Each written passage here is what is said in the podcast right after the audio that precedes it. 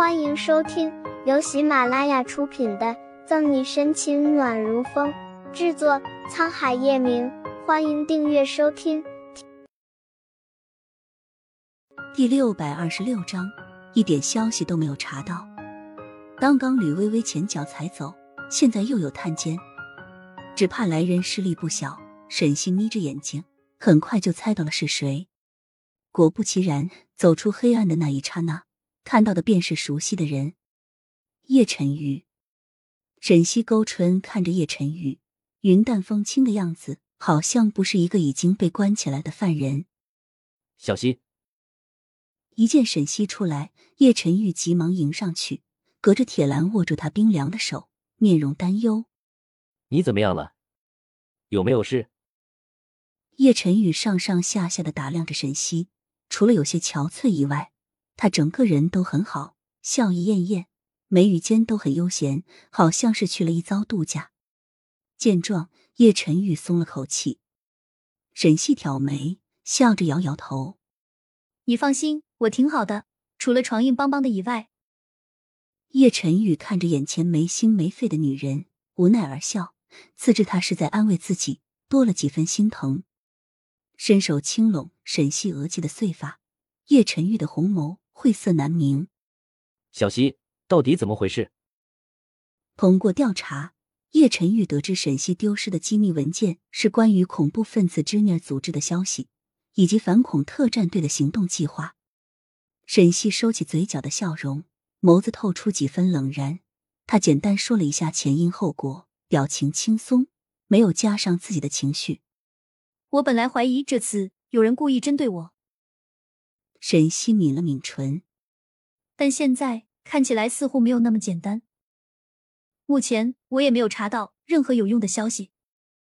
叶晨玉眼中寒芒闪过，红眸似一块血玉，不动波澜，古井无波。沈西望着他，便知道他是动怒了。结语垂下，沈西故作轻松：“事情会水落石出的，倒是你要注意休息。你看看你眼角的黑眼圈。”小心猝死。叶晨玉轻笑，第一次没有反驳沈西。好，听你的，倒是你在里面照顾好自己。我会找出真相的，不放过任何陷害你的人。叶晨玉说的斩钉截铁，让人不容置喙。沈西笑容逐渐消失，也是被别人如此攻击，恐怕他也会有些害怕和不好受吧。沈西睫毛微颤。莞尔一笑，陈玉，谢谢你。事情还没有头绪，沈西还能这么淡然，最大的原因就是因为叶晨玉在。叶晨玉站起身来看一眼手表，你姐还好照顾自己，我先回去着手调查这件事情了。有什么事就让人联系我，我会第一时间赶到。见沈西没事，叶晨玉就放心了一些，却不想叶晨玉刚刚迈出几步。门却忽然打开，一个警察带着两个人进来了。目光相接的片刻，几个人都有些愣。他们怎么也来了？宋毅同样蹙眉，上前几步：“叶总。”叶晨玉只是默然颔首。裴瑜这连招呼都不顾及打了，直接冲过来：“小西西，你还好吗？”在看见宋毅和裴玉哲时，沈西嘴角忍不住一抽。坐牢像他这样的，算不算是走后门？这来探监的人都可以凑一桌麻将了。情敌一下子来了俩，叶晨玉也不急着走了。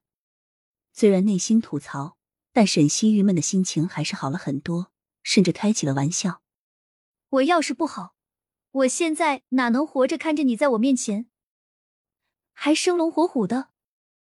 裴于哲看到他还会损自己，悬着的心放回了肚子里。你没事就好。宋毅已经告诉我这次的前因后果了。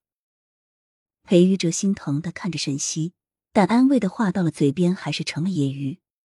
没想到你沈西也有失足的时候。什么失足啊？沈西哭笑不得。明明是陷害。沈西觉得有些好笑的同时，心里还十分感动。平常和这几个人待在一起，不是斗嘴就是互损。